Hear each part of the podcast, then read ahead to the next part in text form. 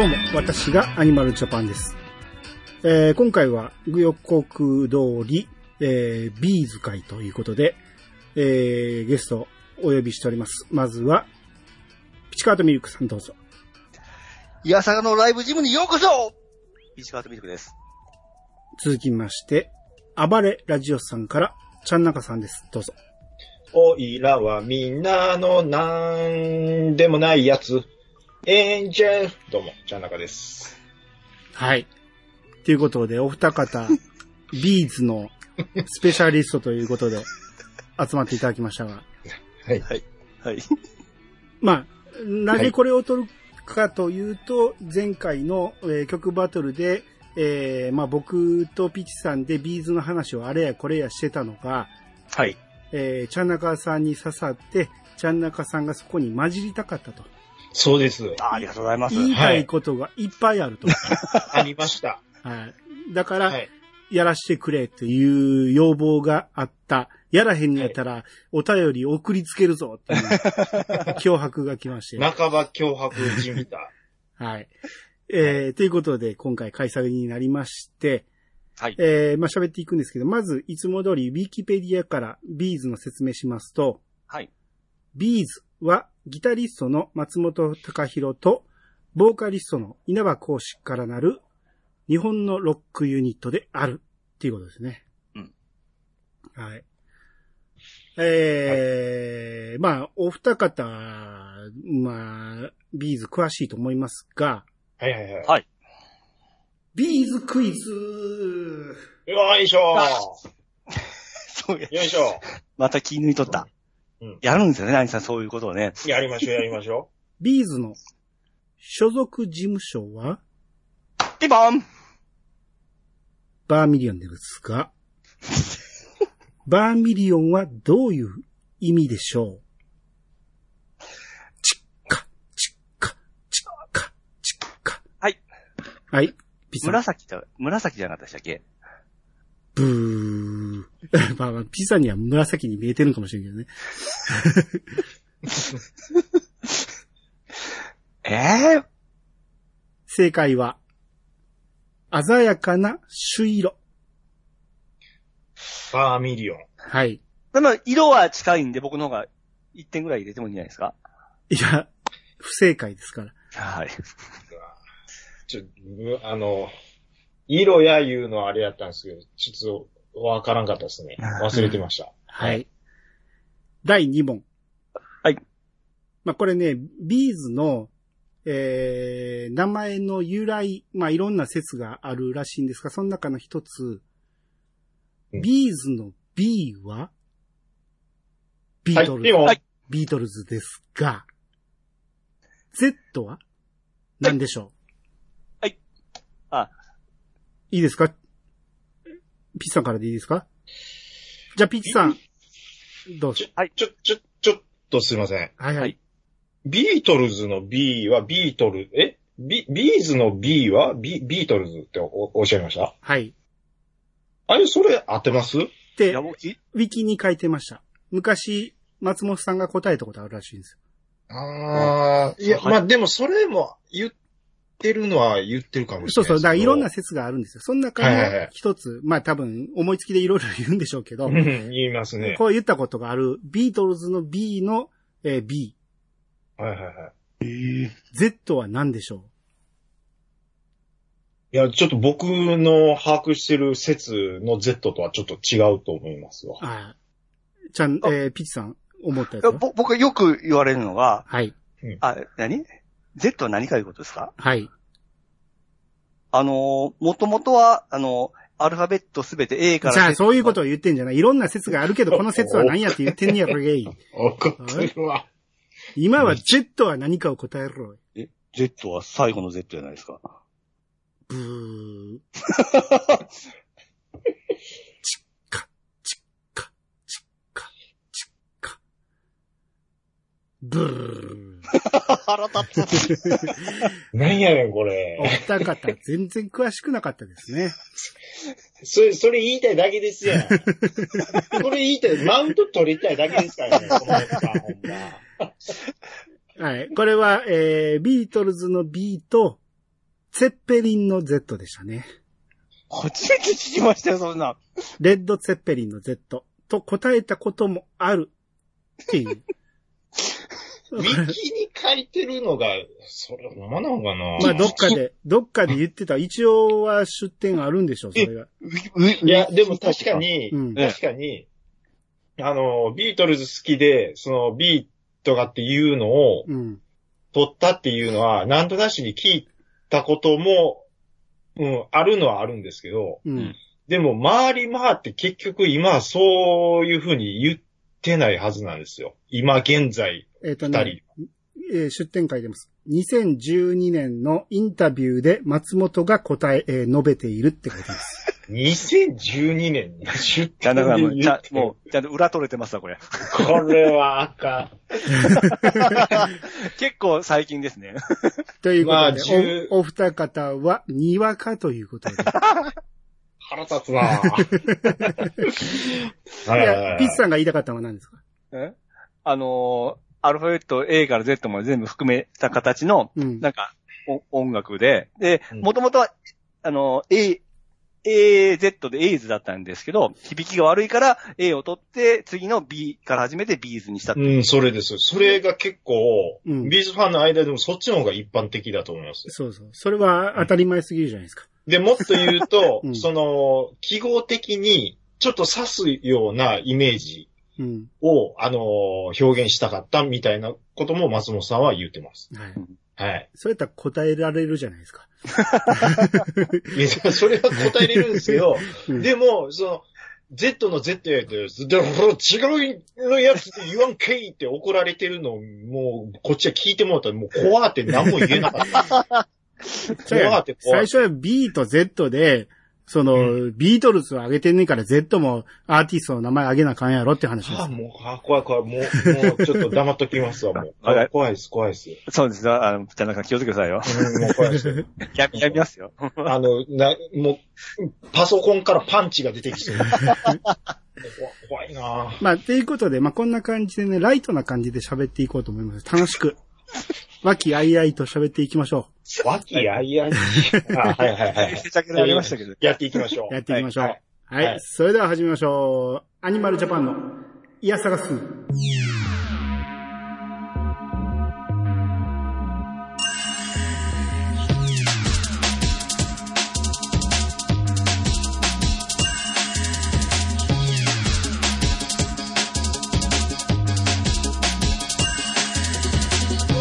番組は私アニマルジャパンが毎回ゲストを呼んで一つのテーマを好きなように好きなだけ話すポッドキャストです。改めましてどうもです。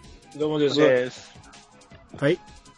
えー、まあ、ビーズね、えー、今回特にね、えー、レジュメは決めてないんですけど、は。はいい。まあ、えー、あるあるトークとして、どこから聞き始めたか、あ、はいはい。何で知ったかですよね。はいはいはい。うん。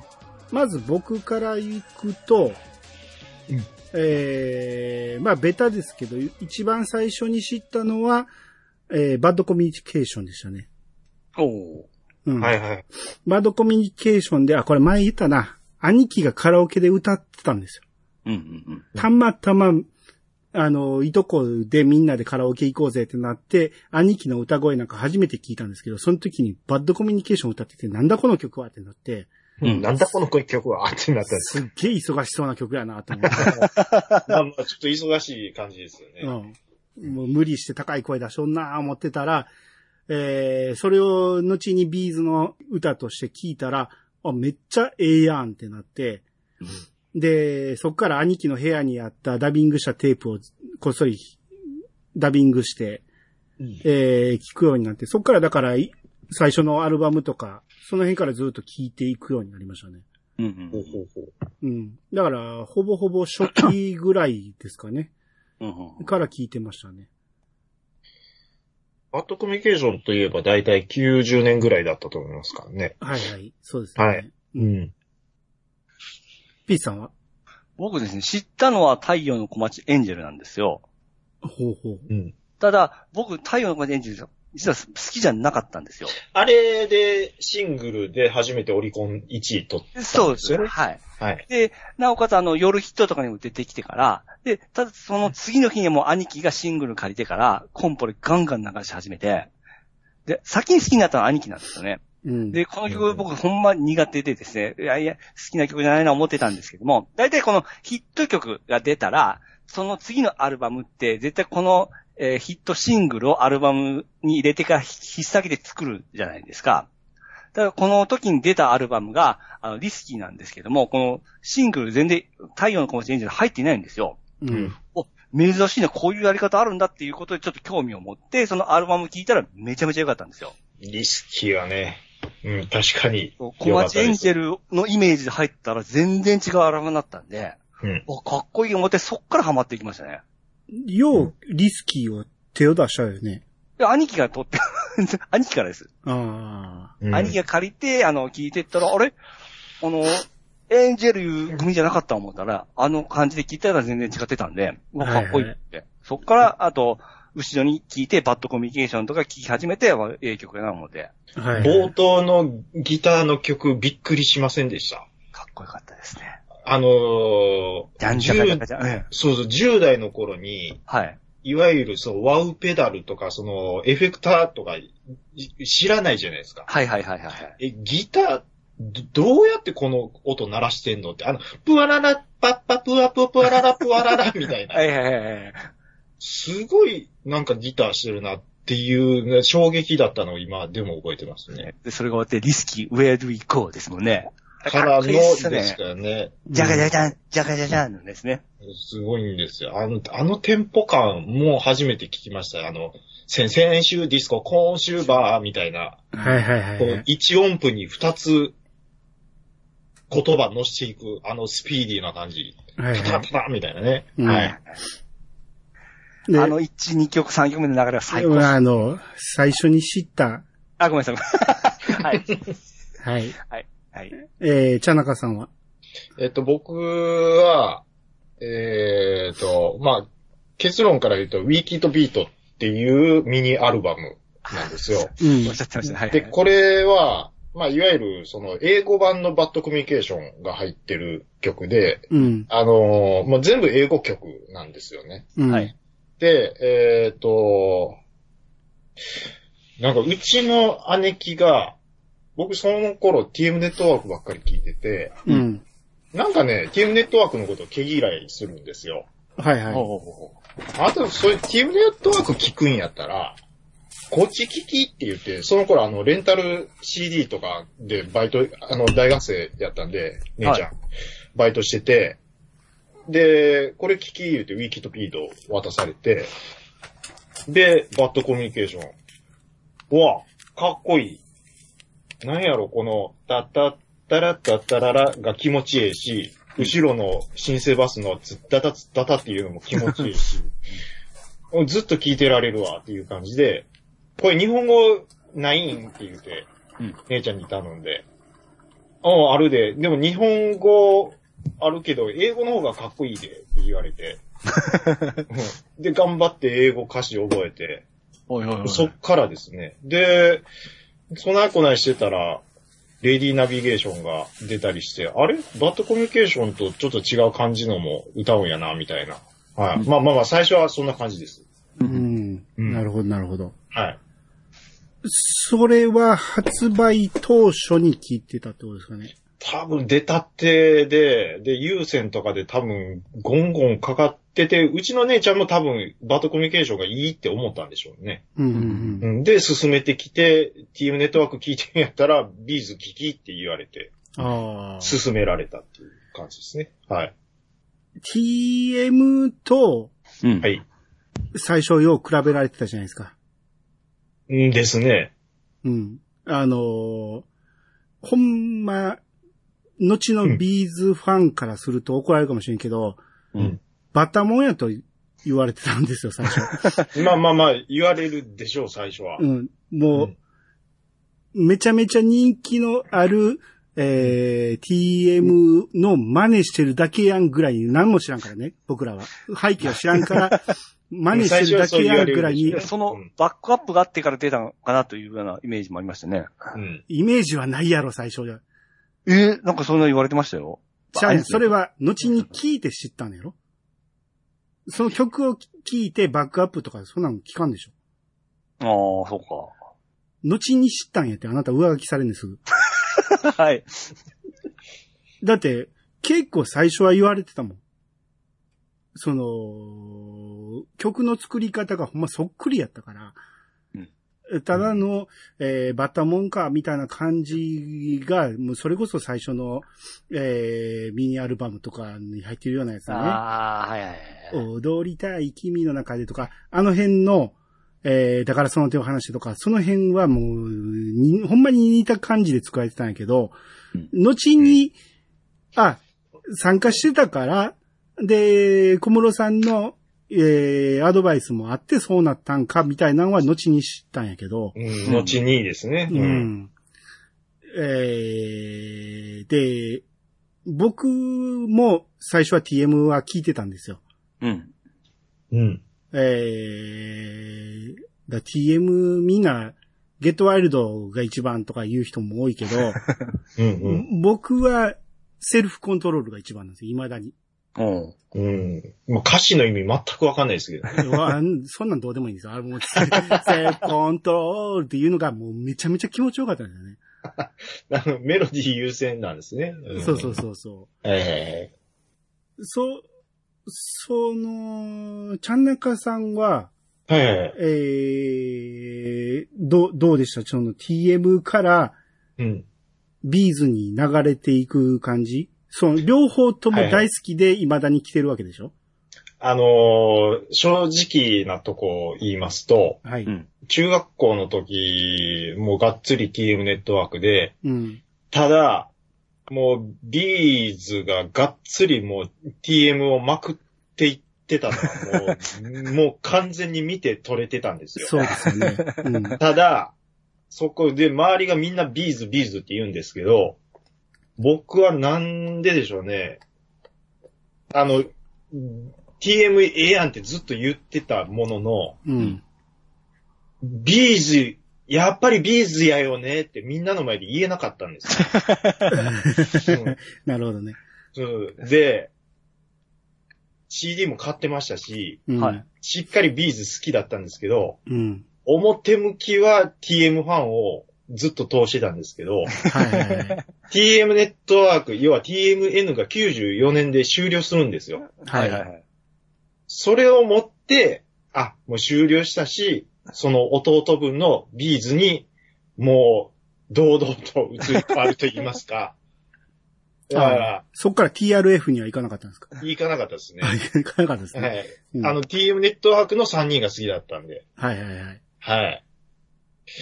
あのーな、な、そんな感じです。移り変わりっていうと、もう本当はバットコミュニケーション聞いたあたりからもうがっつり持っていかれてはいたんですけど、うんはいはいはい。うん。で、なんやったら、自分の心の中でもビーズの方が大きくはなってたんですけど、教室の中では、え、俺 TM の方が全然好きやし、みたいな顔はしてたっていう感じですね。はい。ラブトレインがやっぱいいでしょう、みたいな感じは言う、言うてました。はい。そうね。多分小室さんは悔しかったでしょうね。あの、稲葉さんの声が、うん。ちょっとキレがありすぎるというか、うん。うん。ああのボーカル取られたん、あの、っていうかもう羨ましかったでしょうね、あれは。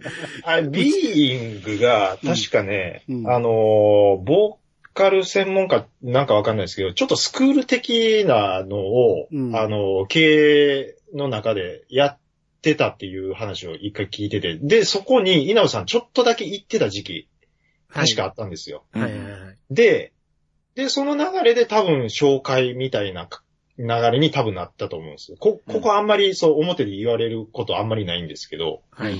デモテープを稲葉さんが送ってっていう形になってるんです。ビーイングの、そのなんかスクールにちょっとだけいたみたいなのは、うんなんか聞いたことありますね。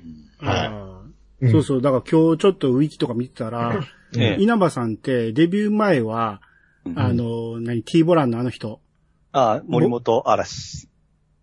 そんな名前やった？森戸嵐だ。え、もう一回言ってちゃんと。森戸嵐か森本嵐。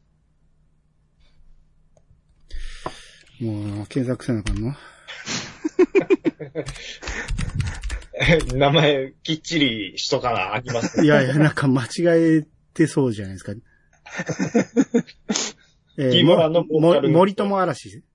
ああ、森友ね。森友さんね。はいはい。森友さんがまだ T ボラン組む前に一緒に、うんてか、えー、ライブとかやってたらしいですね。一緒にっていうか、そうですまあ、サポートみたいな感じで。うん。そのつながりもあるんじゃないですか、その、うんビーイングは。ううんん。うん。えー、何の話してましたっけ？あの、どっから好きになったかっていう話ですよね。ああ、そうですね。はい。うん。えー、何の話しましょ 何の話をするかっていうことですか？う。うん。はい。で、そもそも、兄さんは、うん。あの、どっからどこまで好きで聞いてはったんですか？えー、どっから、まあ、それこそ、その、バードコミュニケーションで知って、うん最初のミニアルバムから全部買って、はい。それこそ、願い、ラブミー、I love you ぐらいまでかな。うん。うん。5年、うん5年ぐらいですか？そう。そこまではがっつり聞いてて、で、うんもうちょっと、ええかってなった頃に、うん。うんうんうん。僕の手から離れたところでラブファントムとしてきたからびっくりしたんですよ。うんはいはいはい。ら言うてましたね。うん。え、こんなすげえ曲を、俺ががっつり好きな時に出さずに今出すんやと思ってびっくりしたんですよね。ああ、なるほど。うんで、なぜ聞かなくなったかと言ったら、まあこのええ頃やっぱり僕大学生だったんで、う。うんん。いろいろ被れてたんですよね。うん。あの、洋楽被れになっちゃって、ブラックミュージックしか聴かないみたいな感じになってて、あ。うん。うん。まあ、友達の影響なんですけど、友達がブラックミュージックめっちゃ好きで、周りにどんどん広まっていって、みんなブラックミュージックになっていって、うん俺はビーズ好きやねん言うてビーズばっかり聴いてたんやけど、うん徐々に徐々に侵食されて、ビーズよりもそっちに行っちゃったっていう時期ですわ。うんそれが、だからビーズが悪いんじゃなくて、あいつが悪いんです そっちの、持ってかれたねよ。。モンちゃんが悪いです、モンちゃんが。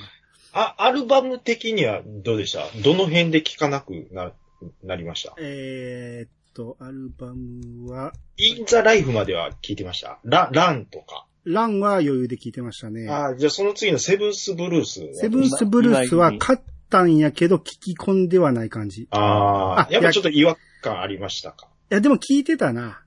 セブンスブルースは結構聞いてますね。うん。あの、よく聞くのは、うん。セブンスブルースでちょっと離れかけるっていうのはよく聞くんですよ。あれよく聞くんですけど、あれ、あけどれはなんでですかね？いや、あのね、僕もえ言うところ、セブンスブルースでちょっとテンション下がるんですよ。え。おか一番絶好調の頃だったんで、めちゃ好きなアルバムなんですけど、あのー、やっぱりね、その転換期いうのは絶対あったんですよ。うん。うん、あったんですけど、でも僕、後で聞き返したら、うん。いや、セブンスブルースがめっちゃいいやんってなったんですよ。うん一曲目の Love is Dead の入りとかめちゃめちゃかっこよくて何遍も聞いてましたけどね。そうですね。あのー、あっこってね、結構やっぱり、その、ピッサンゼロがロッはい。クバンドとしての、ええええ。もう本当にこのビーズのいわゆるその、えー、J-POP 感のカラーを破ってロックバンドに変貌したっていうのは、はいはい。僕もね、その意見は、はい。ほぼほぼ一緒なんですよね。はいはいはい。うん。っていうのが、あのーこれなん、なん、なんて言うんですかね。ちょっと、シングルの並びをちょっと見てるとですね。はい。まあ、例えばですよ。うん。うーん、レディーナビゲーション。はい。で、アローン、うんブローインでゼロで来てるんですけど、はいはいはい。で、ゼロで、まあ、このロックバンドとして開花したっうん。ていう、まあ、理由としては、はい。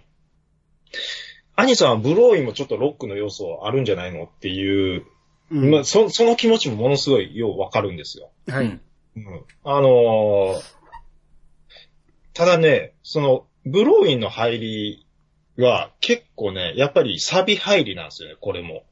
うん。てててて、てててて、てててて、てててて、てててててって、これ口で言うとものすごいダサいんですけど、ビーズが曲にするとめっちゃかっこよくなるんですよ。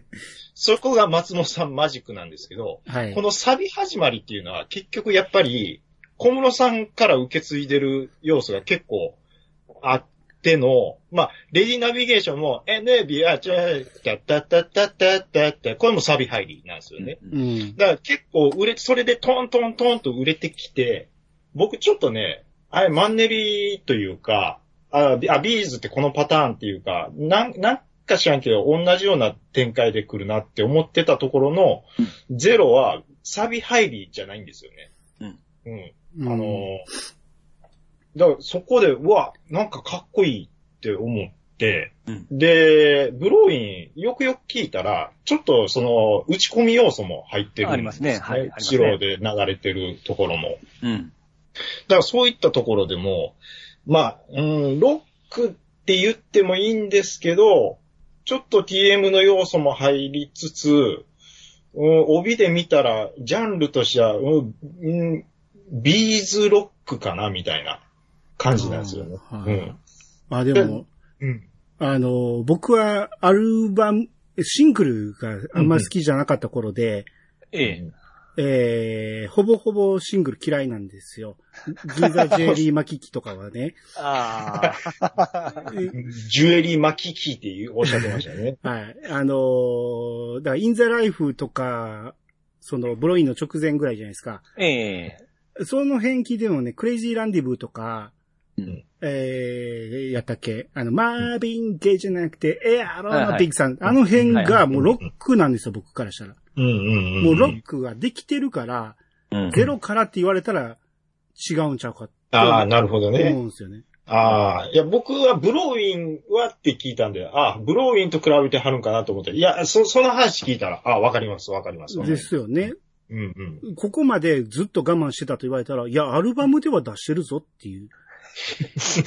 で、アルバ、まあ、シングルを並べてみると、そうそうそう。アローンまでは違うな、ブローインからやなっていう思ったんですよ。なるほど。うん。うん、そこはね、まあ、うん、ブローインも含めてもいいとは僕は思うんですけど、うんまあまあ意見分かりますよね、やっぱそこは。うんはいはいはいわかります、わかります。うんで、うんさらに、そっからゼロの後、愛のままにわがままになってるから、うんこれはロックなのかいや、これ、まあちょ、ちょっと戻っちゃったんですけどね。さらにま裸足の女神もロックなのか。だその次からまたゴリゴリに行きましたから。うん。ここなんですね。ドンリーミーが俺ちょっと転換期やと思うんですよ。ドンリー・ミーに関してはう、ん。めっちゃいいなん。か前回ちょっとカントリーっていうような多分表現をされてたと思うんですけど、うん。これ多分、あの、ピッチさんはほら、あれあれって言いながら、カントリーって出てきて、あ、それってなったと思うんですけど、ほ、ほん、本当は、はいはい。ブルースって言いたかったと思う。ブルース、ブルース。それなぜならうん、あの、セブンスブルースに収録されてる曲、曲だから、これはブルースだっていう認識だと思うんですよ。あの頃なんかブルースにすごくハマってたんですよね？あの稲葉さんが確か。僕的には、ええ。うんセブンスブルースって名打ってるんですけど、はい。あれ2枚組なんですけど、ええ。あの2枚組のうち、ブルース調の曲って僕2曲だけやと思ってるんです。えっと、スローテンポの、えーっと、ブルースって要はその嘆きの曲なんで、うん。あの、ゆっくりギター弾いて語っていく、その、アメリカのブルースっていう、まあ、ジャンルなんですけど、まあ、それ、レディーナビゲーションのスローモードが、あれ、ええ。まあ、てれれれれ、バーン、ツッツン、ツクチャンって、すごいゆっくりなのに対して、あ英語で歌っていくやつが、まあ、あれ、ブルース調かなって思ってて、、あともう一つは、モーカリマッカー。あれはもう完全にブルースだと思うんですね。嘆きの曲。で、ドンリー・ミーは、あのね、はもう完全にハードロックだと思うんですあの、ブルースハープはもちろん鳴らしてはいるんですけど、うん。まあ、ブルースハープは楽器として使ってるだけであって、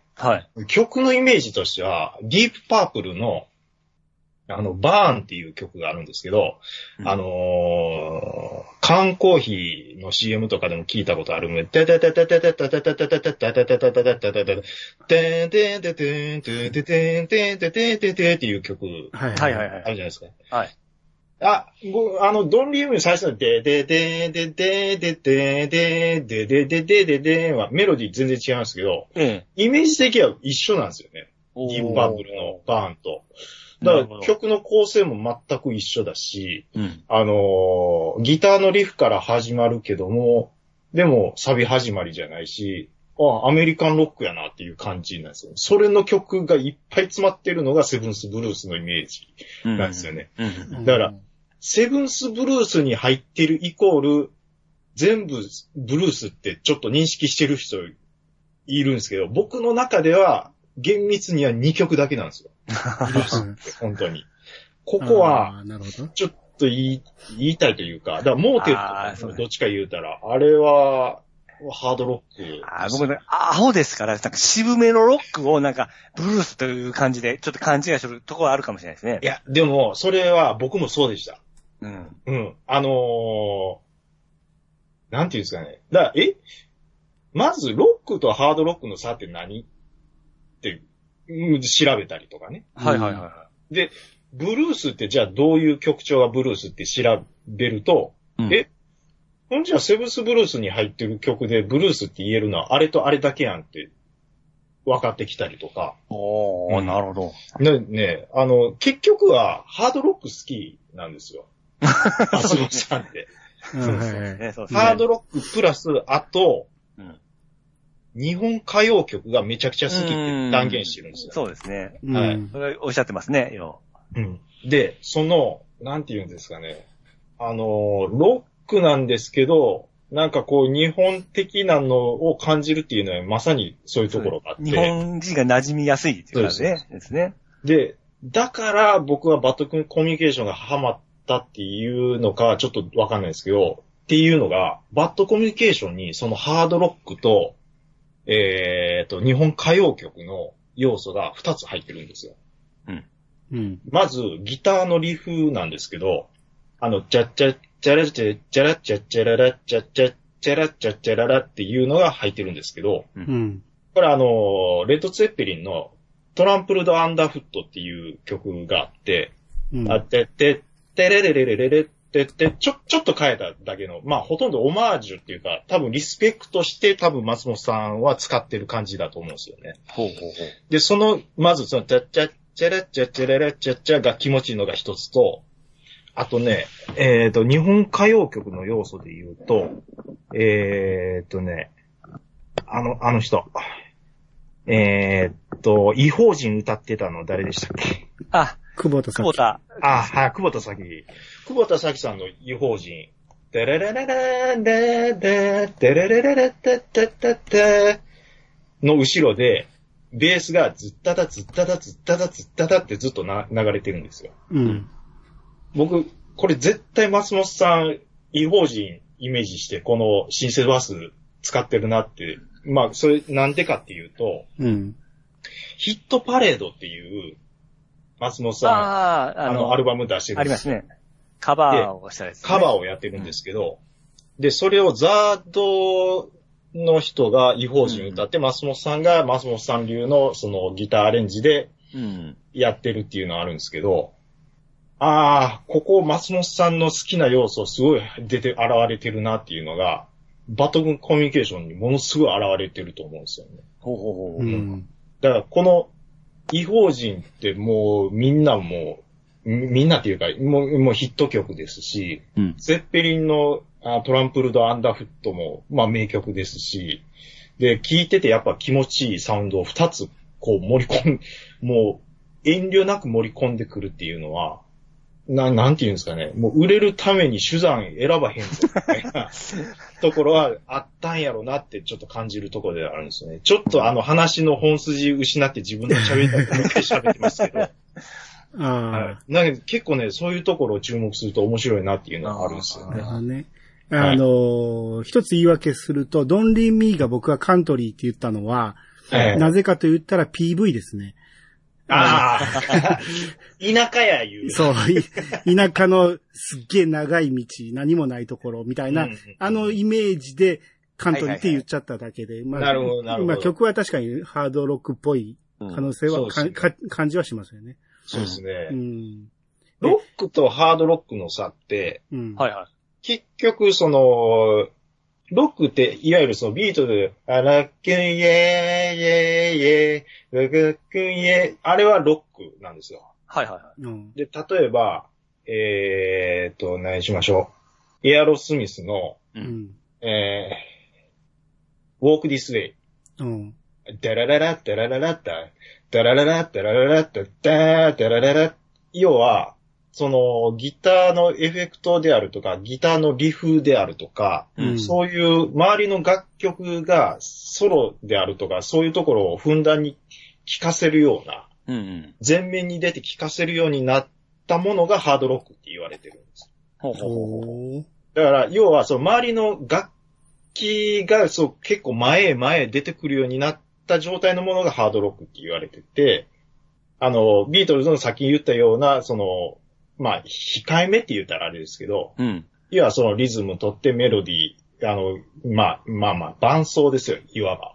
うん。程度の、あの、あの、さりげないものに関しては、ロックっていう、まあ、住み分けはされてるらしいんですけど、うん。ええそうなんなるほどなるほど。わかりやすいですわ。だから、ビーズの曲は、まあ、ほぼほぼ、まあ、松本さんのギターあれだけ聴かせてるんで、うん。まあ、ハードロックって言っハードロックですねていいんじゃないかなってうんうん思いますね。は次、まあ、簡単にギターソロがないのがい。うん。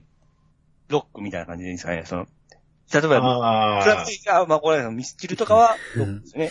それで言ったらほとんどギターソロはあるでしょ。あ、ありますね。まあ、要はその、エフェクターのしが進化したりであるとか、うんまあ、さっきも言ったように、あの、ラブファントムの前半にちょっとストリングスを入れてみたりであるとか、そういう演出が凝り出したものがハードロックっていう認識でいいみたいですけどね。うんその辺の境目やっぱすっげえ難難しくて。難しいですよ、本当に。人によって、あの、とれ捉え方多分まちそのまちだと。、ハードロック寄りの人は、普通のロックとポップはごっちゃになってるやろうし、うん、ですね。うん。ポップ寄りの人はハードロックとロックはごっちゃになってるやろうし、多分うん自分の立ち位置によって見え方が多分そうですね、そうですね変。わってくると思うね。うん。うん。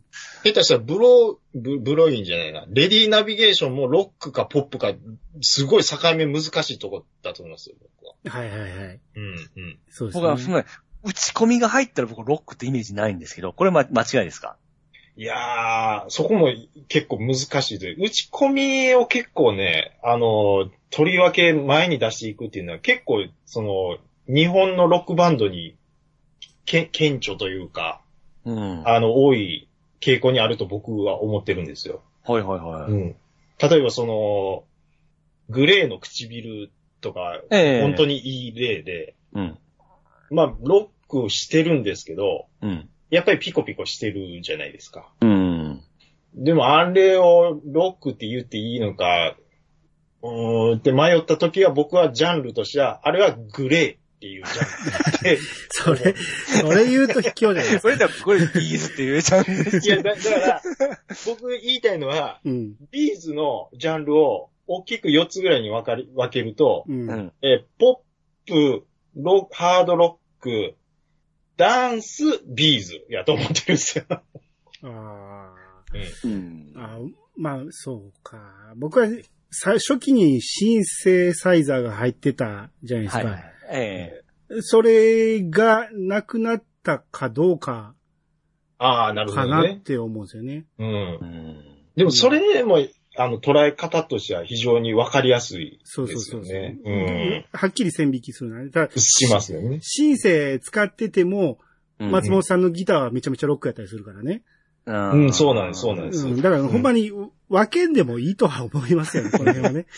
まあ、まあ好み、うん、好みか。うん。で、シンセの入り方も、その、いわゆる TM ネットワーク的な打ち込みのシンセなのか、うん、はいはいはい。うんその、ロックをやりたいがための、それに合わせたシンセの使い方なのか、と、また、要はその、レディーゴーラウンドのシンセの使い方と、うん。ブローインのシンセ、要は打ち込みの使い方って明らかに違うじゃないですか。うん、そうですね。だからあの辺の、このテイストの違いも、やっぱりその、ビーズの移り変わりを見ていくと、まあ、松本さん、こっちの方向でやっていきたいんやろうなっていうのが、だんだんこう、スライドしていってるのが見えて面白いっていうのは、うん。あるのはあるんですよね。うんはいはいはい。うん。あ、勉強になりますね。うん。いや、いや、いや、正しいとは全然限らないですよ。はい。はい。うん。まあ、ちょっと、えー、話をライトに戻しまして、あー、すいません、すいません。えー、前回、ピチさんのはい。口ギターが、おかしいという問題があったと思うんですけど、はい。もう一回ゼロ、はい。イントロ、口ギター弾いてもらえますか？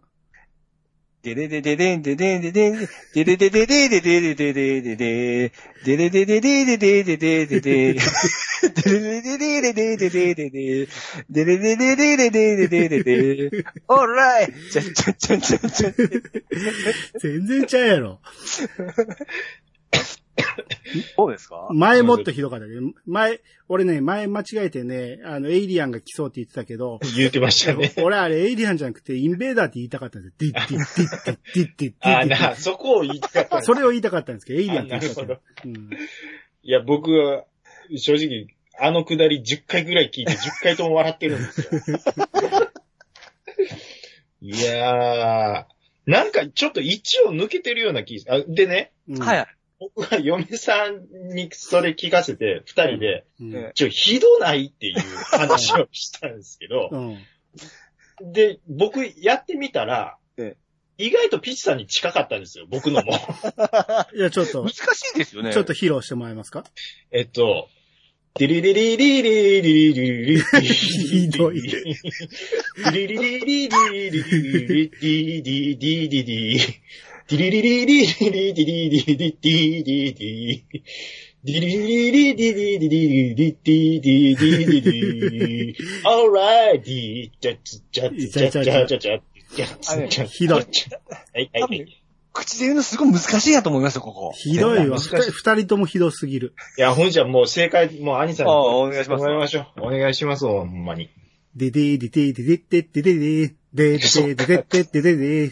でででででででオーライです。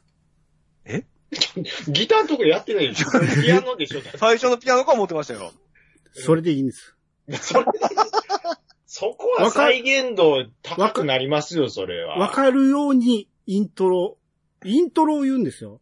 誰もギターだけやれって言ってるわけじゃないんですよ。これ、スウェーでかわしていきよるからな。一休さんですよ、もう一休さん。誰のが一番ゼロってわかるか言うたら俺でしょ。やつは後出しがうまいんだよな。まあまあ、そうですけどうね。ん。うん。いや、でも、ピッさんのちょっとくじギターは衝撃でしたね。うん。いや、まあ確かにちょっと難しい。難しいんですよ。そう。ゼロは特にね、そ特に多分。でも、うん。ちょっとおもろく聞こえるんですけど、うん。よーく聞いてみてください。はい。実は合ってますから。合ってます。まあ、ありがとうございます。ギターだけを抜き出したってね、何も、ほら、いいでしょうにはならんだよ。いや、でもそれ、松本さんのギター歌いたくなる気持ちも僕はわかるんですよ。なぜなら、抹茶のギター大好きだから。そう、そうなんですよ。そうなんですよね。うん。あーまあまあ、わかりますよ。あのー僕もね、昔はポップスとして聴いてたんですよ。ビはいーズはね。その頃は、それこそ伴奏と歌だったんですよね。うん。うん。だから、基本的には稲葉さん一人でよかったんですよ。おうんうんいやよかったんですよ。最初はうね。ん。だけど、聴いていくうちに、あ、このギターかっこええな、思って、途中で気づいた頃から、遡ると、あれ？松本さんこんなギター弾いてたんや、いうのが分かってくるようになってる。そうなんですよ。言うてください、それ。そう。うん。じゃあ、初期の頃からすっげえちゃんとかっこいいギター弾いてたんやんって、実はあの人ものすごい、っていうか、スタジオミュージシャン上がりって、やっぱり上手いんですよ。んそうそうそう。意外と主張してるんですよね、ギターが、ね。そうそう。う んですですですです。ポップ、ポップな曲なのに、こんなにソロ入れるんやっていう感じで。そうなんです。あの、うんその、なんていうんですか？収録の時にちょっと、打ち込みを前面に出していた分、ちょっと音は控えめなんですけど、はいやってることは結構ロックやってるんですよ、ギターで。そうそうそう。で、ライブを見るとすっげえわかるんですよね。うんですそうねですです。うん。うん。そのギターソロの楽しみもその曲の中にあるんで、うんその、まあ、変な話、曲調が良くなくてもギターソロがいい曲とかもあったりするんですよ。ですまあ、。タイプでですね。ですです。で、どんな、今回はどんな曲なんじゃろう、プラス、どんなギターソロなんだろうという楽しみもビーズってあるんですよ。わかりますよ。はい。うん。そういうのは、あの、あなんていうか、松本さんのギターって、はい。これ多分、ピッチさんも共感してもらえると思うんですけど、えた、例えば街歩いてるとしするじゃないですか。え、えで、どこからか曲が流れてきます。稲葉さんの声はなしです。え。うんうん。で、全く初見でビーズの曲を聴いたとします。で、松本さんのギター流れるとします。うんうんうんうん。松本さんのギターって、あ、これ松本さん弾いてるってすぐわかります？わかります、わかります、わかります。いや、まあまあ、わかるんでしょうけど、それは好きやからでしょ。それは多分一番最初に松本さんかなって、第一候補に上がるからで、それ、ケンタロウさんが聞いたら補填かなって思うと思 いや、違うんですよ。それはちゃんと、やっぱりね、松本さんなりのう。うん手癖っていうのがやっぱああいやいやるのはもちろんあるんですよね、。もちろん好きな人はすぐわかると思うんですよ。ん補填聞いたら街中で流れてきたら補填って思うと思うんですよ。だって、あのーまあ、これ前後するけど、前も言ったんですけど、僕の好きなクリーミーマミの、うんあのーえーっと、後期の主題歌、あ後期のエンディングの曲が僕すごい好きで、ちっちゃい頃聞いてたんですけども、うん。それすごいギターかっこよかったんですよ。うん。で、最初、後からその、それを松本さんが弾いとるって聞いてびっくりして聞き直したら、あ、これ松本さんで一発で分かってですね。うんその時は、あ、その時はビーズ知らなかった。知らな知らなかったっていうか、ビーズ前ですからね。そううんで知って聞くと、これビーズやって思いますもん。あ、まっちゃんや思いますもん。そうですね。うんあの、もっと言うと、TM ネットワークの Dive into Your Body のギターの音うん。だけ集中して聞いてください。もう、あ、松本さんのカッティング、ビーズそのままやなって、多分思います。あの、じゃーん、つぐつぐつぐじゃーん、じゃがじゃじゃじゃーん、つぐつぐつぐつぐつぐつぐつぐつぐつぐつぐつぐつぐみたいなのは、あ、もうライアーライアーと一緒やんって思います。なるほど、なるほど。そうなんですよ。あの、Dive into Your Body とか、まあ、その辺の、もうギターもう完璧にもう、ああ、松本さんのカッティングやなってすごくわかりますね。うん。ん。キネさんには惹かれへんなって。うん、うん、うん、うんうん。ど大丈夫ですか？もうちょっと引き戻さなくて大丈夫ですか？え、いやー、どんな話します？大あ体、の、い言いたいことは他にありますか？あ、もうですか？な、なんや知らんけど、ビーズってすごいすごいって言われてるっていう印象ぐらいは、兄さん持ってらっしゃると思うんですよ。はい。ででど、どういうとこがすごいって言われてると思います？まあ、売り上げって言っちゃえば、まあ、それまでなんですけど。まあ、続けてることでしょうけどね。ああ、もう、正解なの。ごめんなさい。それもう正解だしそれなんです。うそうですね。コンスタントにずっと出してますからね。そうなんですよ。うんん。。そのクオリティですよね。うん。クオリティ維持っていうそうなんですよ。うん。もう、もうまさにもう今、正解もう一発で言っていただきました。ありがとうございます。はい。ビーズのすごいところって、ううんん。こういう時代が変わる変わる、いろんな勢力が入れ替わり立ち替わりで、うん。こう、日本の音楽シーン、音楽シーンが流れていく中で、う。うんん。もう常にスタイルを保ち続けてトップで居続けるところがやっぱりすごいんですよ。うん。そうそうそう。だから、うん。デビューがね、まだ80年代ですから、う。うんん。まだまだバンドブームやったわけですよね。はいはい。あ、その時にデビューしてますからね。そう。うんその時に、うんあの、それこそ、うん。何？あの、アンプラグドでできるようなバンドが流行ってた頃うんから、うんうんもう、機械音をガンガンやって、そっから自分らのスタイルをしっかり作って、うん自分らの中で変化もありながらずーっと他と違うことをずーっとやり続けてるっていうのがすごいですよね。そうです、そうです。うんうんうんうんうんで、あの、今回いろいろ聞いてみても、やっぱり一曲一曲違うんですよね。その、うん、うん。どれ聞いてもビーズやんじゃないんですよね。うんうんうんあ、今回のビーズはこれがやりたいかったんかとか、一つ一つ違うから、あやっぱりそれはみんな飽きひんのはわかりますね、その好きな人は。うんあの、ある程度、そのタイプのことをやっていったら、ちょっとずつやっぱりスライドして変えていってるんですよ、それは。はいはい。うんあのーまあ、昔ちょっと M ステとかで松本さんが言ってたのが、はいはい。あの、時代の流行りに逆行したようなことをやりたくてやってる時もありますけども、い。うん。今はどっちかって言ったらその流行りに乗っかってる感じですかねって言った時があったんですよ。その時がもうちょうど本当にグレーとかがもうグイグイ来てた時で、はいはいはいはい。僕ものすごい思ったのが、うんあのー一旦ね、そのセブンスブルースあたりで、打ち込みは封印したんですけど、うん。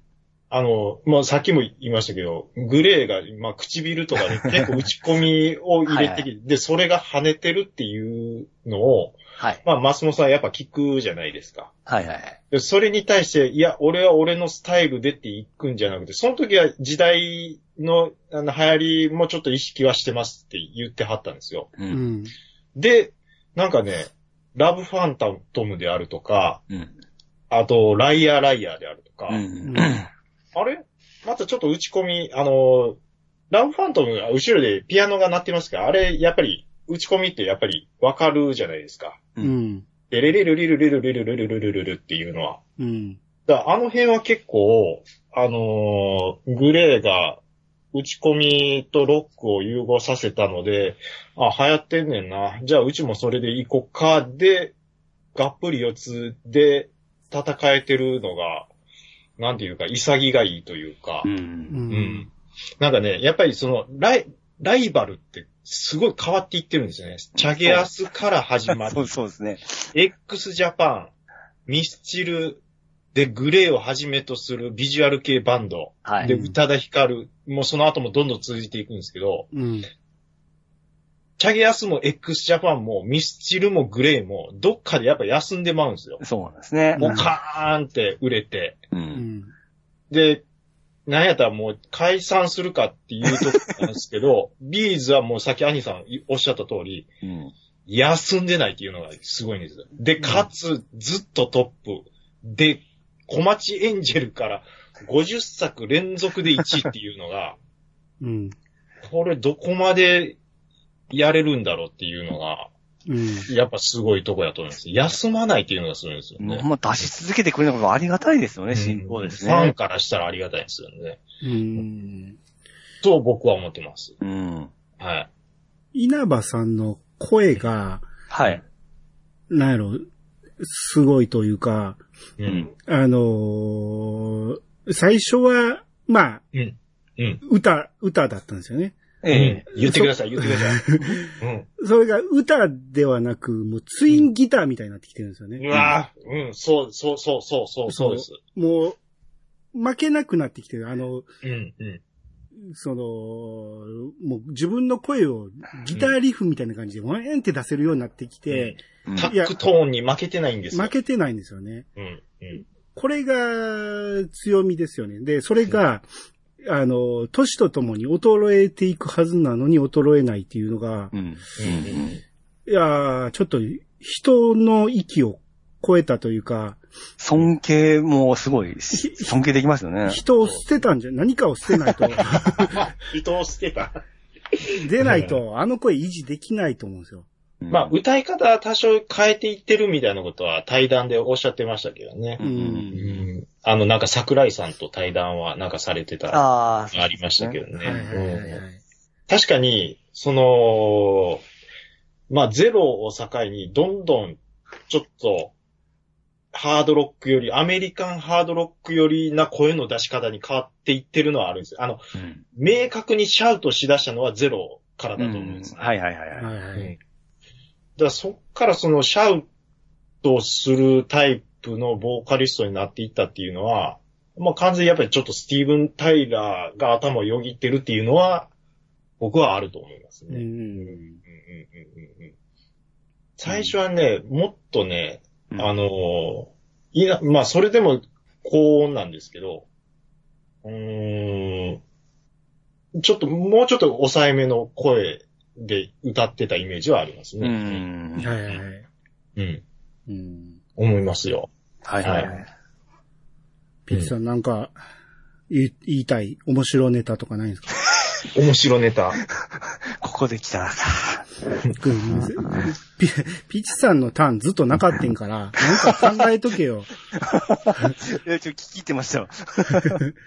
僕、あの前ね、そのはいカメリアダイヤモンドのあの、ジュエリーマキキ言うてましたけど、はいはいマキキ2曲だけなんですね。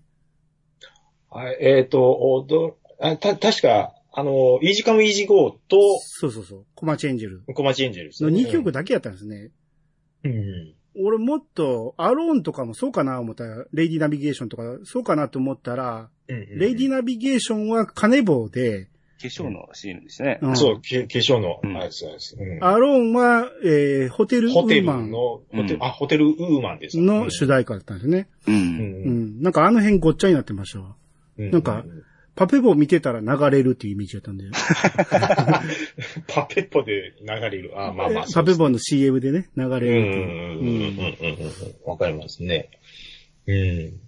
まあ、なんかあの、あと世界目線からしたら、うん。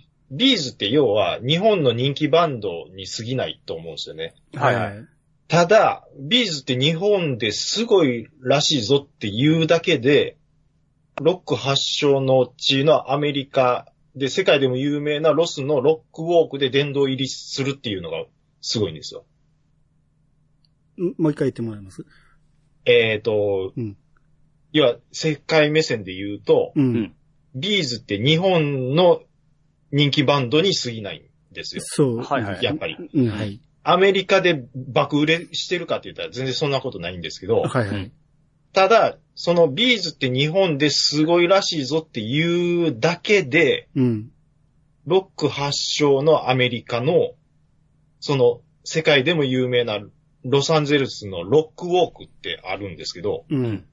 そこで殿堂入りするっていうあの、手形つけた手形をつけるところがあるんですあよ。あ、あれのことか。うん。うんはいはいはいあこう、エルビス・プレスリーとかそうそうたる面々で、アジア人で唯一、B'zだけがこう、殿堂入りしてるんですよ。へえ。で、まあ、あの、スティーヴ・ヴァイっていう、あのギタリストがいるんですけど、うん。あ、コータロで、コータロまかり通るでお 僕そっちの方のイメージがしかないですけど あ、。そうですか。の。ははいい。。で、まあ、その人と一回、えっ、と、 Asian Sky っていう曲でコラボをして、うん。で、スティーヴ・ヴァイがその二人、まあ、いや、松本さんのギターと稲葉さんの声を聞いて、で、あと日本での活躍を見て、まあ、見初めたっていうか、で、推薦があって、殿堂入りに至ったっていう経緯があるぐらいで、うん。だからな、なんて言うんですかね。だから、に日本ですごいらしいぞっていうだけで殿堂入りしてまうっていうのが、やっぱり、賞賛だけじゃなくて、うん。しっかり形として、うん、なん、なんて言うんですかね。あのー活躍が認められてるっていうのがすごいところ。あと、ラリー・カールトンとセッションしたアルバムでグラミー賞も受賞したりとか、う。うんん。うん、なんかその辺がね、あの、世界の誰々、チャーとかも結構世界で有名やったりしますけど、はい。うん、形として、こう、称賛されてるっていうのが、まあ、松本さんだけじゃないかなっていう感じしますね。ロックの中で言うと。うん。まあ、教授とかはね、あの、はいはいアカデミー賞とか取ってますけど、うん。うん。だからロックで、一 J-POP ロックバンドが、うん。うん、ここまでやるっていうのは、うーん、まあまあまあまあ、他にもいろんなね、人気バンド、サザンオールスターズとかありますけど、う。うんんここまでするっていうのはやっぱビーズのすごいところかなって、思いますけどね。うん。うんうんうん。はい。喋りたいこと喋ってますよ、僕は。そうですね。いいですよ。うんでもめっちゃ勉強になります。もうちょ、もうちょっと手綱引いてもらった方がいい感じですかね。ああ、そうですね。うんうん。ピーチさん、あの、好きな曲何でしたっけ？え？あの、不滅のフェイスっていうサブタイトルついてる。えー、バーンですね。あれ、バルブって。そこはブランって言わんとバ。あブラン、ブランですわ。ブランって。正解出して何も思わない。ブランって言ってますよ。うんそれ言ったら、あの、サウザンドドラムスって兄さん言ってましたからね。前回。はい。はい。で、あピッチさんそこ突っ込まないっていう。いやいやいや自分で綴り読み間違えた思って、なんか、えーサザンドリームズやったっけ？ドリームズ。うん。言い直しましたからね。言いしま、直しましたね。はいうん。いや、ピッチさんが突っ込まなかったのが重かったなって。ああ、多分聞いてなかったですね。はい。言いたことは、そんなもんでいいですか？ちょ、な、あすいません。な、ちょ、あ、飽きてますよね。ちょっと待ってくださいよ。えーなんもっとなんか、こう、ビ、スクランブルする感じやったんちゃうんすか、これ。うん特にピ、ピッチさんもっと来てくああ、れる感じだ僕もめっちゃ、ちょっと緊張しまして。マイロンリータウン好きっておっしゃあ、って。好きですよ。うん。ど、どういうとこ好きですか、あれ？いや、曲調が好きです。好きですよ。あ思んないでしょこの人。いや、でもね、僕、マイロンリータウンを好きっていうピッチさんがほんまにビビーズ好きなんやなって思ったのは、おなんでかっていうと、はいええマイロンリータウンってシングルカットなんですけど、タイアップ何もしてないんですよ。ないですね。うんうん。で、好きって言ってるのが、あ、ほんまに、あの、なんかのドラマでたまたま聞いて好きとかって言ってないなっていうのが分かったのが一つと、あの、一部と全部とか、実はあんま好きじゃないんですよ。ああ、一部と全部は僕もちょ、ちょっと違います。ちょっと違いますね。ブランじゃなくて、バーン。あ これは僕好きなんですよね。ああ、あれもう完全にロック、ロックンロールしてますからねそううんだから僕は、あのー実は小町エンジェルも好きじゃないですし、レビナビゲーションも好きじゃないんですよ。だかああ、ら結構まあうん。やっぱりピコピコが入っとるのが。好きじゃなくて、やっぱりゴリゴリのそのロックうん。が好きなんやなって、こう、あ改めて思いましたね。だからゼロからスイッチが入ったっていうのは、ちょっそうそうそうと納得いく感じはしますね。んそうそうそうそうそうんそうですね。の中でも、その苦手な曲、好きな曲やっぱあるんですよね。うん。確かに僕は、そうですね。あんまり、え全部好きは好きですけど、あんまり聞かへんなっていうところは確かにあるのはありますね。う。ん。うん。わかります、わかります。そうそうそう。うん。あれ、アルバムの中で言ったらですね、あのちょ 声がおかしいぞ。トランシーバー。ごめんなさい。あの、ブラザーフットの、はい。えーっと、流れゆく日々。ああ、いいですね。これね、曲はね、ほんまそんないい曲じゃないんですよ。うん。だけど曲の半分がギターソロなんですよねうん。うんうんうん。2分ぐらいで曲終わるんですよ。うん。後半の2分は全部またまたギターソロなんですよ。うん。このギターソロがめちゃめちゃかっこいいですよね。もうめちゃめちゃかっこいいですし、えまずブラザーフットのアルバム自体がめちゃめちゃいいえんですよ。いいんですね。うんこれ、あれも確か打ち込み一切ないんですよね。確かあ、もう、ビーズファン認定です。そうなんですよ。そう。だからこのアルバムすごい好きなんですよ。一切コンピューター入れずに、俺たちは純粋にもうギター、ベース、ドラム、あの、ボーカルだけでロックやるぜっていうアルバムなんですよ、あれそ。うでアニさんが前言ってたその、えー時期ごとにやりたいことをやっとるみたいな感じの時の、そういうことね。多分。そういうことね。あれは100%ほんまに B'z、あの、松本さんがやりたい形やと思うんですよ。うん100%やりたい形でやってましたね、あれは。で結構このアルバム好き好きありますよね。あ僕は一番好きなアルバム、 Brotherhood なんですよ。うんただ、あの、 B'z、あの、聞きたいんやけど、何から聞いたらいいって聞かれた場合は、僕は LOOSE をぼ、あの、お勧めしてます。ああ、そうです、そうですうん、うんね。、うん、うん。ルースはもうやっぱり1曲目からもうラブファントムまでもう全部、もう、もう全部かっこいいですからね、ほんまに。うん、うん、うん。あの、一曲目のザ・ルース大好きですね。あの、聞きやすさ。いいですね。ねあれやっぱりね、フォンセッション後ろでラッパが鳴りながらっていうのも、ちょっとエアロ感があって、アメリカンロックな感じがやっぱりそこでも出てるんですよね。松本、あ、2曲目はザ・ルーズでしょ？ザ・ルーズですよね。はいはいこれ稲葉さんの口からファミコンっていう言葉出ますからね。これ新鮮でしたね。出てもええやろ。えっ、と、そう、そうです。あのー、残高寂しいし、ファミコンもしたいって言ってますね。はい。ガスもないけど、しゃあない行くかでバイト行くっていう曲ですよね。そう。ラップの33、えー、何だったっけ？うん。6334でしたっけ？あの、もうその辺はええわ。あ、いいですか、はい。つまらんわ。一人ちょっと飽きてる人います。飽きて、飽きてます。え？ちょ、なんか、こういうの話したかったんですが、兄さんがちょっとあれなんで。うんそんな知らん人は全く思わないしね。あ、そうそうそう。だから一部のぜ、一部と全部って、ええ。茶中さん前回なんか候補に挙げてはって、その、ファンからするとこれかもっていう曲かもしれんけどって言ってたのは、どういう意味で一部と全部は人気あるんですか？あのー、やっぱりね、ブザービートのイメージが、今の何歳ぐらいですかね、20代後半ぐらい、中盤から後半ぐらいの人に、なんか、すごい刺さってる人が多い印象なんですあのよ。2000年代がやっぱりちょっと売り上げ、うんシングル売り上げ的にちょっと下がってうんいってたんですよ。で、知名度的にもですね。うんで、この一部と全部で、あのーまあ、ドラマに使われて、若い層でバンと跳ねたんですよ。そう、跳ねたんです。で、ここで結構また、まあ、蘇った言い方変ですけど、うん すごくまたそうですね。ね若い層をちょっと獲得した感はあったんですよね。テレビとかに出るようになったんですよ。うん、ですうです。んうん。で、プラス、そのちょっと前ぐらいに、名探偵コナンあたりに曲を差し込んで、その、なんていう、ファンの高齢化を、もうちょっと若い、若い層を取り込もうっていう、松本さんなりの 努力も見えるんですよ。そうそうですね。その辺もものすオファーが来たからじゃない。た。それ言っちゃえばそうなんですよ。使わしてとは言わない。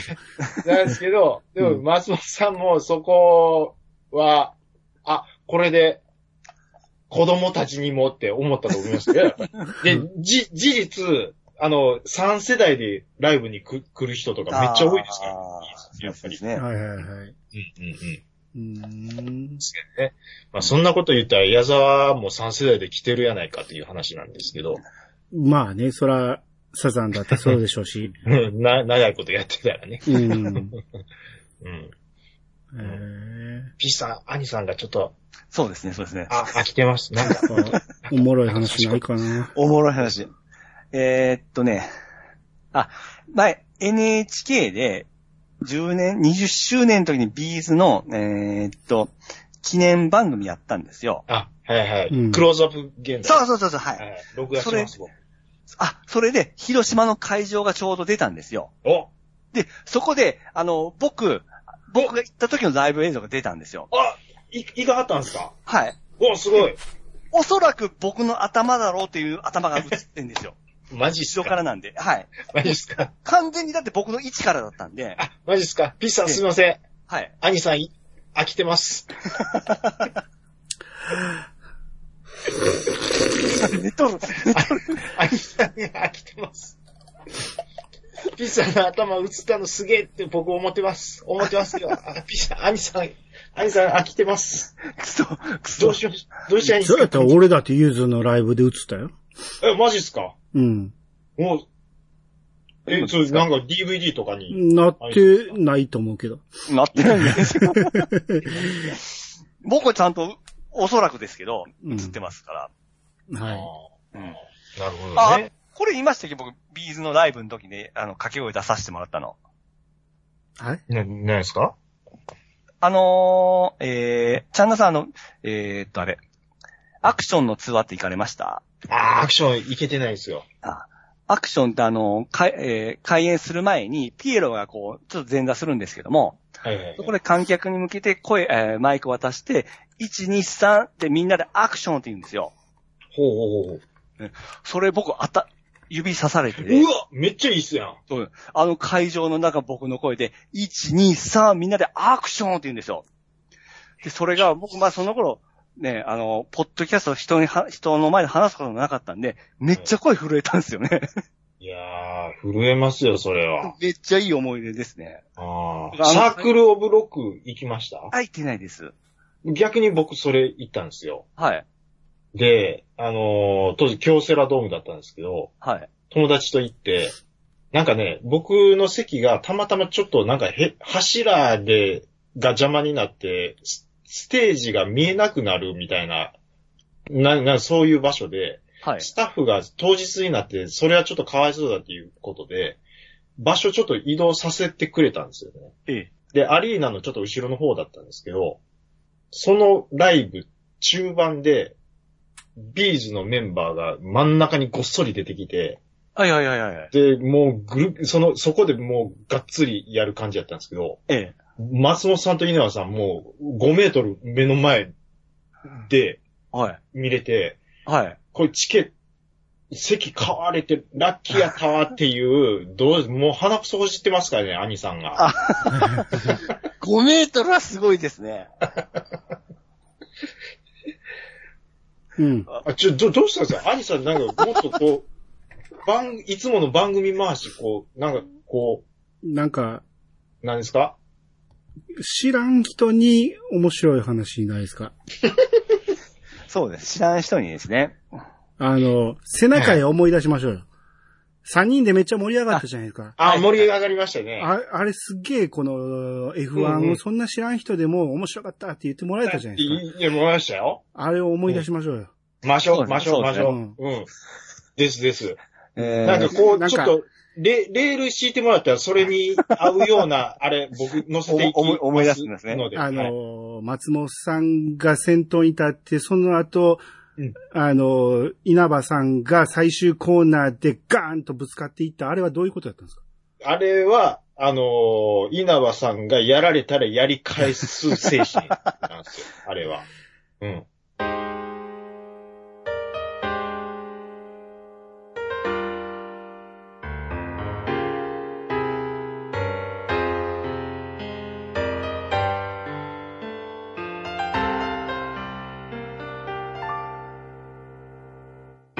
エンディングです。まあまあ、せ正解やったかな、今まで。うん。はい。えーっと、今日はお二方お疲れ様でした。ありがとうございました。ありがとうございました。はいはい。いや、やっぱビーズはいいですね。いいですね。思ってます？思ってます？ほんまに。えでも本当に嫌いになったわけじゃないんですよ。あまあまあ、はい。うん、今でも、今でも好きですし、うん。うん、あのーやっぱき、今回とかね、その、曲バトルの時に聞いてたら、あやっぱビーズええなって、このテンション上がるなっていうのはすごく分かったんで、はいはい。うん。かといってまた聞こうかとはならないんですけど、ならへんの。ああ、でも、うーん。結構、まあでも、年齢も年齢なんで、結構激しいのが、アニさんもちょっと疲れてきたんでしょいやいや、もう曲を聴くっていう趣味がなくなったんで、ああ、なるほど、ね。音。楽を聴か、もう話の方が面白いから。うんうん。あだから、だってゆずだって聴かなくなったし。あ。あ、そっか。うん。だだから、まあ、ビーズは好きなまま、えー、遠くから眺めておこうかなと。なんか、えー、35周年とかなんか、あ、そうですね。去年でちょうど35周年。うん。うん。で、今年が TM の確か40周年なんですよ。へーおううんうんうん。うーん、もうな、TM 一本ぐらいライブ行きたいなとは思ってるんですけどね。あーえーまだやってるんですか？あラライブ、確か、えっ、と、チケット売ってたと思いますね、まだ。今。うんうん。なんか40周年っていうことで結構あちこちでやると思いますけどね。へーうんうんうん。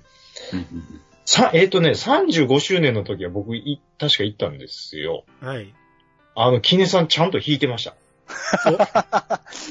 うん。ですし、宇都宮さんは CG より生の方が歌うまいです。おーはい。発見だったですね。はい。うん。縦乗りで。縦乗りですね。はい。足を横にぴょこぴょこ出しながら。そうそうそう。あ特有の、なんか、常に、あの、肩が上下に動いてるはいステップ、。あ乗り方ですよ。そうですね。うん。うん。あ TM も久しぶりに聞くといいんでしょうね。うん。ちょっとやっぱ、なんか、あ、あの頃青春やったなっていう気持ちになりますうよね。ん。そうですね。なんか、あのー、セブンデイズウォードあたりあはあ、、いいですね。神がかってましたよね、ちょっとあのね。うんうん。やっぱキャロル以降はいいですよね。そうそう、キャロルよう聞いてましたよ、僕も。うん。うんようできてましたよね。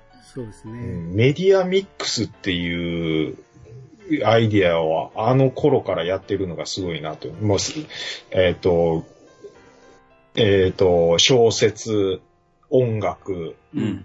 うーん、まあその二つだけですけど、うん。まあ、小室さんは曲提供多かったですからね。そうですね。うん。うんうんうんうん。はい。まあ、ということで、はい。TM ネットワークはいいぞっていうことで。TM 最後ネット DM で締めるですね。ネットワーク会でしたね。ありがとうございました。はい、ありがとうございました。皆様からのお便りをお待ちしております。メールアドレスは、いやさが .pc.gmail.com まで。ツイッターハッシュタグは、ハッシュタグ、いやさがをつけて投稿してもらえると番組内で紹介するかもしれません。あ、ちゃうわ X ハッシュタグは、えーハッシュタグ、いやさがをつけて投稿してもらえると番組内で紹介するかもしれません。ということで、いやさがす、お相手はアニマルジャパンと、石川ミルクと、ちゃんなかでした。またお会いしましょう。さよなら。ウルトラソウへいへいつれ、いやいや、こっちでは合ってたよ。合ってました。うん。こんなんでよかったですか？もう、いや、僕はすっきりしましたけど、うん。リスナーさん的には知らないです。僕はもう、もうすっきりしました。どっちにも中途半端だったですよね。もっと、もっと濃い話聞きたい人は、なんでやねんってなるやろうし。うん、そうですね。うんまあ、これはまあ、しゃあないですよね。やっぱり、アンニさんがどこまでレール用意するかっていうのが、正直ありますからね。いやさがでは。うん